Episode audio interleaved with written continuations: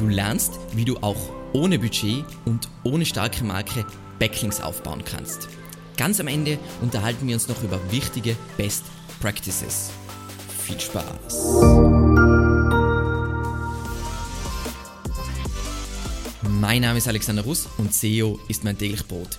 Wir quatschen auf diesem Kanal über SEO und Content Marketing. Wenn du lernen willst, wie du nachhaltig Kunden über deine Website gewinnen kannst, dann abonniere jetzt gleich diesen Kanal. In dieser Folge zeige ich dir acht Link-Building-Methoden, um auch ohne Budget Backlinks aufzubauen. Das Ganze ist so aufgebaut, dass du zu jeder Link-Building-Methode ein Beispiel bekommst, dann erkläre ich kurz, wie das Ganze abläuft, wie groß der Aufwand ist, wie man solche Linkmöglichkeiten findet oder kann auch Listen zeigen und wie groß das Risiko ist. Und mit Risiko meine ich, dass dieser Link Google nicht so in den Kram passt und das Auswirkungen auf deine Sichtbarkeit haben könnte. Aber lass uns losstarten. Die Nummer 1 ist ein absoluter Klassiker und zwar Linklisten, aber die sind auch heute noch aktuell. Ein Beispiel sehen wir hier vom IHK Erfurt. Da gibt es so eine Linktipps-Seite mit alle möglichen Links. Teilweise sind Links auf die IHK selber, aber viele der Links sind auch auf andere Seiten, wie zum Beispiel auf Write. Und das ist natürlich, also ihr habt diesen, diese Seite entdeckt im Zuge der Recherche für diese Folge und wir werden auf jeden Fall versuchen, hier einen Link zu kriegen, weil wir definitiv Content haben, der hier wunderbar reinpassen könnte und dieser, das wäre natürlich ein wirklich sehr schöner Link. Was ist jetzt grundlegend so eine Link-Tipps-Seite? Ähm, früher war das voll das Ding, dass die meisten Websites, sagen wir mal, du hast eine Webseite übers Angeln und dass du eine Link-Tipps- oder Linklistenseite hast, wo du so empfehlenswerte Quellen und so weiter unterbringst und Partner-Websites und so weiter. Heute sieht man das jetzt bei Websites seltener, aber in den meisten Nischen gibt es doch noch so 10, 20 Möglichkeiten, wo man wirklich gute Links von solchen Link-Tipps-Seiten bekommen kann. So, wie groß ist der Aufwand? Ähm, ich glaube, das ist relativ klar. Der Aufwand, äh, Aufwand ist sehr, sehr gering. Außer du musst jetzt speziell für diese Seite passenden Content generieren, dann ist halt der Aufwand, dass du Content generierst, der da reinpasst. Was zum Beispiel ein Klassiker ist ähm, auf so einer Seite, man sieht sich an, ob es da irgendwelche 404s gibt, also Ressourcen, die es nicht mehr gibt. Und dann schaut man ähm, im Web Archive nach, was war da früher, baut diese Seite gewissermaßen nach. Natürlich nicht kopieren, weil das wäre ja dann wieder ein Copyright-Problem.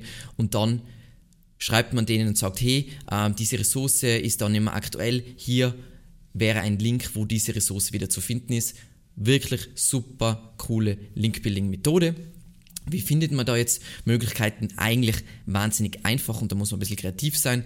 Als Beispiel kannst du zum Beispiel sagen, als Beispiel mit Angeln, das ist dein Keyword, für was du ranken willst oder was, um was es halt in seiner Nische geht und dann suchst du nach eben sowas wie Linkliste oder Linktipps oder weiterführende Weblinks und so weiter und dann kriegst du alle Seiten. Natürlich musst du die noch durchgehen und schauen, ob es wirklich passt, aber grundsätzlich findet man sehr schnell in den meisten Nischen sehr viele solche Links. So, das Risiko von dem Ganzen ist, solange man dann die Seiten auch anschaut, ob die seriös sind, ist eher gering, weil es einfach ganz normaler Link ist.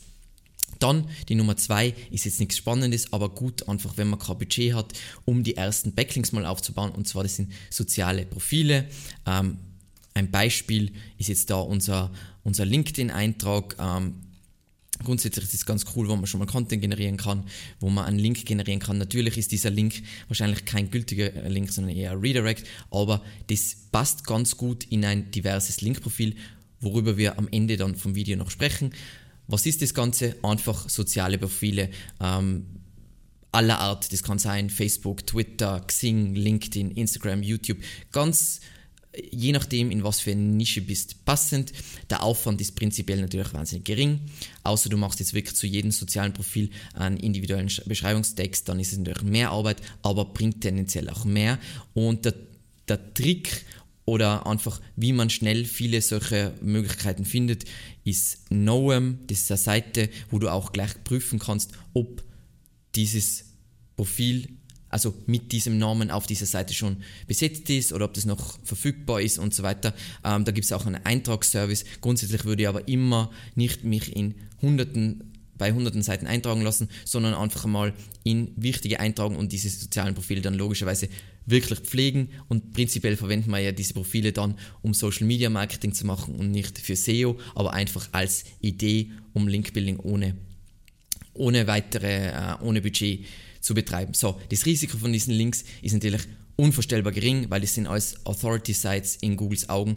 Ähm, solange ihr euch da nicht in 500 Seiten eintragt und das voll spammy macht, ist alles wunderbar und sollte das keine Gefahr bieten. Dann die Nummer 3 ist auch ein Klassiker, ähm, den viele machen, aber meiner Meinung nach viele falsch machen, und zwar Blog-Kommentare. Beispiel ist da ein uralter Kommentar von mir aus 2015.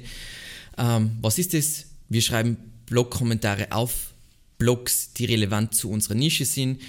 Prinzipiell kriegt man da sehr häufig einen Link. Entweder ist dieser No-Follow oder neuerdings mit UGC gekennzeichnet. Das heißt, der Wert von diesem Link ist entweder null oder gering.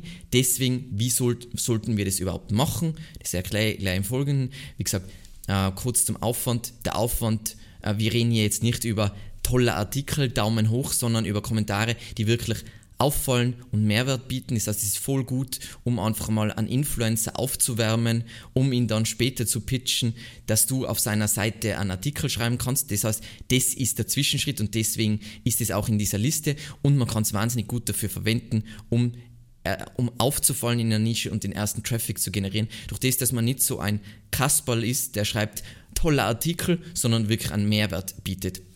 Wie findet man diese Seiten? Ich würde jetzt da nicht mit irgendeinem Footprint arbeiten, sondern am besten schaust du dir einfach an, was sind in deiner Nische die großen Influencer oder sagen wir die einflussreichsten Blogs, die was am meisten gelesen werden und da, auf die konzentrierst du dich, dass du Kommentare mit Mehrwert schreibst. Das Risiko, wenn du das manuell und so betreibst, wie ich es hier beschreibe, ist unvorstellbar gering und für mich der Geheimtipp in diesem Kontext ist, bevor ihr mit dem Ganzen startet, lest diesen Artikel ähm, eben über die Kunst des Kommentarschreibens, um Traffic zu generieren. Und da geht es halt wirklich darum, dass du herausstichst, einzigartigen Mehrwert bietest und tatsächlich über diese Links Traffic generierst. Weil so haben wir es ganz am Anfang auch gemacht. Das ist der Ansatz. Das heißt, was kriegen wir? Wir kriegen idealerweise sehr gezielten Traffic über diese Links. Wir wärmen Influencer auf, dass wir später bei denen einen Gastartikel publizieren können und wir liefern, wir geben und später kriegen wir auch was dafür. Dann die Nummer 4 ist ein Klassiker, der was in jedem Video rund um dieses Thema von mir vorkommt, sind einfach äh, Firmenverzeichnisse. Ein Beispiel dafür ist jetzt da bei Crunchbase der Eintrag von Evergreen Media. Was ist ein Firmenverzeichniseintrag? Ganz viele, es gibt ganz viele große Portale wie gelbe Seiten und so weiter, die eine Liste aller Firmen äh, haben auf ihrem Portal und dort kannst du dich mit deinem neuen Unternehmen eintragen und kriegst da meistens auch einen Link. Der Aufwand ist extrem gering. Wenn du aber jetzt pro Eintrag einen individuellen Beschreibungstext verwendest, damit das Ganze SEO-technisch mehr bringt, dann ist natürlich mehr Aufwand. Wie findest du die? Ähm, diese Liste habe ich, glaube ich, schon mal gezeigt, ist die besten Local Citation Sites in Deutschland und da ist eine ganze Liste, wo ihr euch sofort jetzt gleich eintragen könnt und Links generieren könnt. So, wie groß ist das Risiko bei Firmenverzeichnissen, würde ich als extrem gering beschreiben. Dann unsere Nummer 5 sind Branchenverzeichnisse. Branchenverzeichnisse, ein Beispiel dafür ist unser hoppala, Eintrag bei T3N oder TEN. Ähm, das ist einfach da kann man sich nur eintragen, wenn man jetzt im Marketing-Business ist. Das heißt, es ist ein Branchenverzeichnis. Ähm, das heißt, ein Branchenverzeichnis, also ein, ein, ein thematisch sehr eng gestricktes Verzeichnis. Das bietet natürlich mehr Relevanz und ist dadurch aus SEO-Sicht natürlich mehr wert. Der Aufwand ist wieder als gering einzuschätzen. Wie gesagt, mit individuellen Beschreibungstexten ist der Aufwand ein wenig mehr, aber jetzt auch nicht mörderisch. Wie findet man diese Seiten? Was für ein Footprint kann man da verwenden?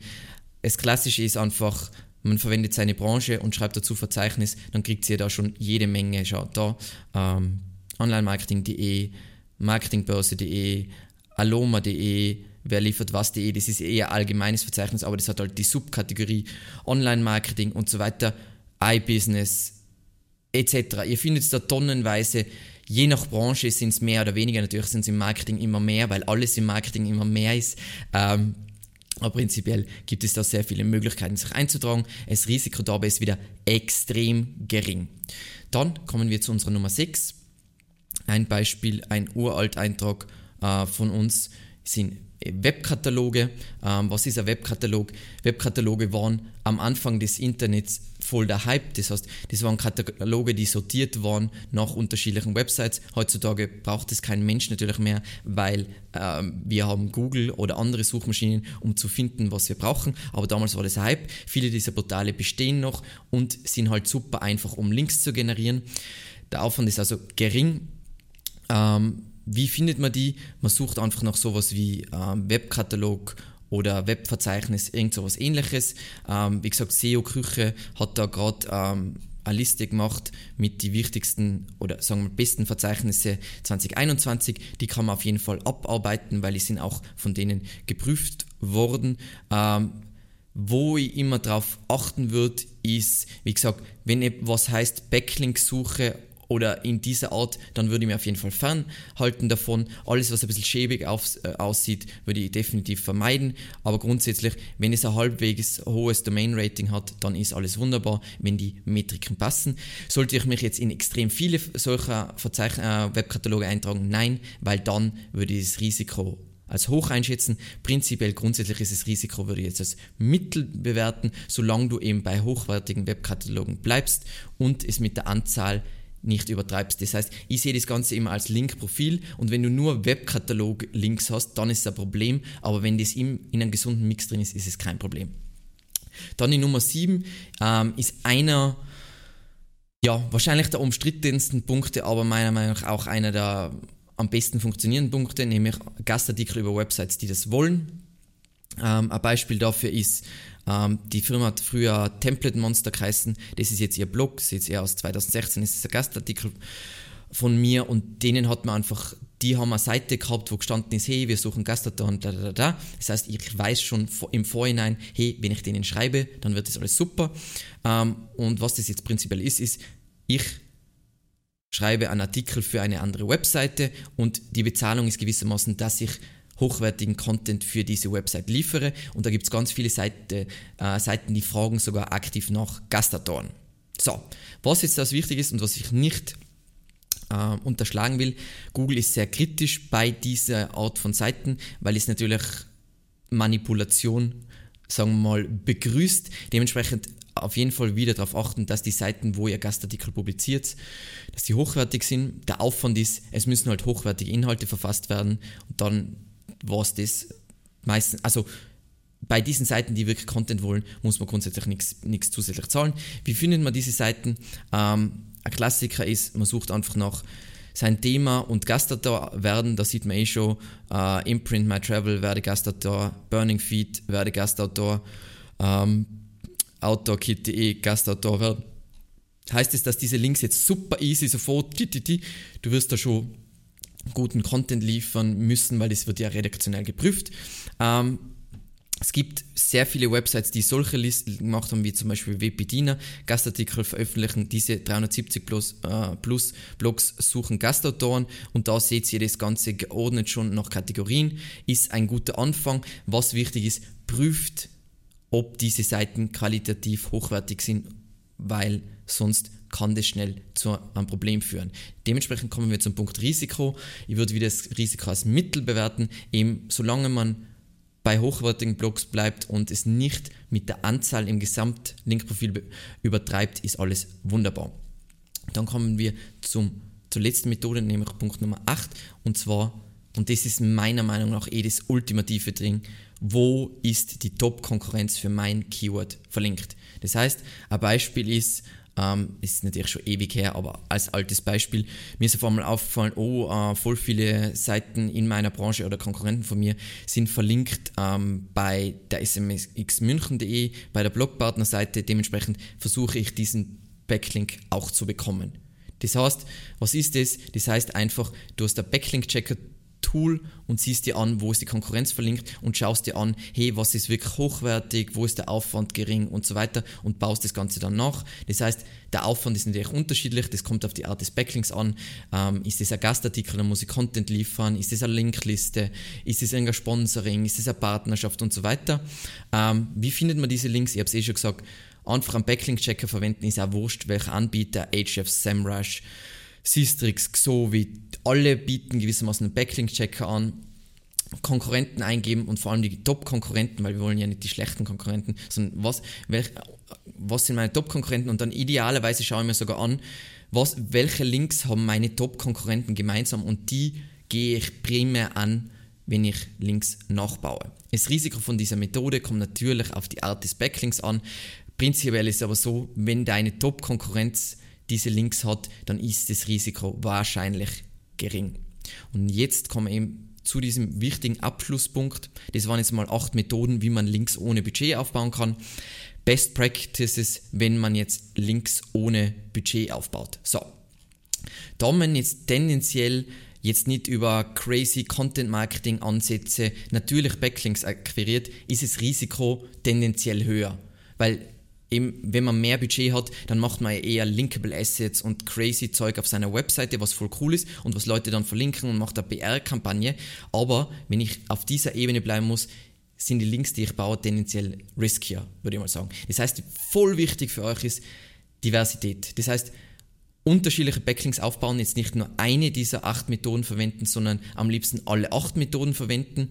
Dann, wenn ihr der Ankertext mit dem verlinkt wird, wie jetzt in diesem Fall Evergreen Media, da voll unterschiedliche Ankertexte verwenden. Natürlich, die Brand könnt ihr unendlich oft verwenden.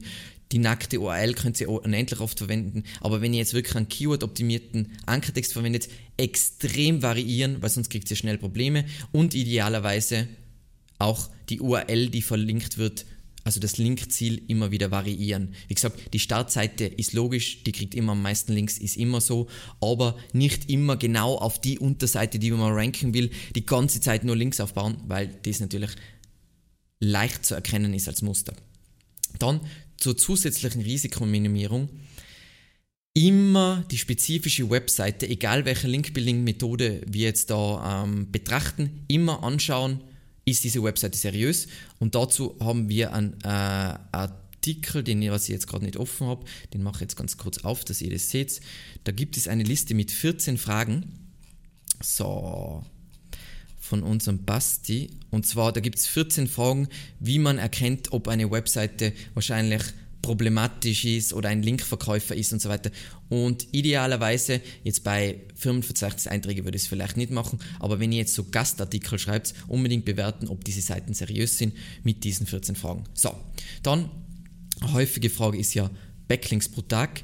Ähm, wenn du bei diesen Methoden jetzt auf Qualität achtest und sauber arbeitest, dann stellt sich die Frage, nach wie vielen Backlinks du pro Tag aufbauen darfst, kannst, was auch immer, diese Frage stellt sich nicht, weil so schnell kannst du gar nicht. Wenn du einen Gastartikel schreibst, dann wirst du für einen Gastartikel fünf Stunden brauchen. Das heißt, wie viele Links kannst du dann am Tag äh, aufbauen? Also ein, einen oder wenn du viel arbeitest, zwei, aber nicht mehr und das ist jetzt alles gut, da ist überhaupt kein Problem. Und bei Firmenverzeichnisse, Webkataloge und Branchenverzeichnisse ist es tendenziell so, dass die sowieso zuerst redaktionell geprüft werden. Das heißt, die Veröffentlichung dauert. Das heißt, keine Angst, dass du zu schnell Backlinks aufbaust. Dann ein Punkt zum Thema Natürlichkeit. Während du jetzt da, du hast, sagen wir mal, du hast jetzt in einem Kopf volles Projekt Linkbuilding. Wichtig ist, während du Backlinks aufbaust, dass du auch auf deiner Webseite was machst, idealerweise Content publizierst, weil sonst ist es für Google voll komisch. Du hast diese statische Webseite, die du, was mal, die du mal gebaut hast und die kriegt die ganze Zeit Links, obwohl auf der Webseite nichts passiert, ist auch, schaut wieder unnatürlich aus. Und als letzter Punkt, idealerweise machst du natürlich einen Marketing-Mix und nicht nur SEO, weil wenn du jetzt eine ganzheitliche Online-Marketing-Strategie hast, dann pusht sich alles gegenseitig. Wenn du Werbung schaltest, dann kennen dich mehr Leute. Das heißt, es ist viel leichter, von Influencern einen Link zu kriegen, versus niemand kennt dich und du willst Links akquirieren. Das heißt, wenn du sagen wir mal, du machst, du machst diese Blog-Kommentarstrategie und du schaltest Facebook-Ads und du bist mal bei einer Konferenz. Durch die Bekanntheit wird jegliches Link-Building signifikant einfacher. Und deswegen liebe ich auch die Strategie mit Blog-Kommentare, weil du dadurch, sagen wir mal, du hast einen Lieblingsblog, wo du unbedingt einen Link haben willst, aber du bist einfach nicht bekannt genug, um diesen Link zu kriegen. Du kannst diesen Influencer voll gut aufwärmen durch das, dass du hochwertige Kommentare schreibst, weil dann denkt er sich, wenn du ihm dann schreibst, hey, wäre das möglich, dann denkt er sich, ah ja, den kenne ich schon, ich weiß, dass der was Hochwertiges liefert und so weiter und so weiter. Und damit sind wir schon am Ende. Vielen, vielen Dank fürs Zusehen und bis zum nächsten Mal. Ciao.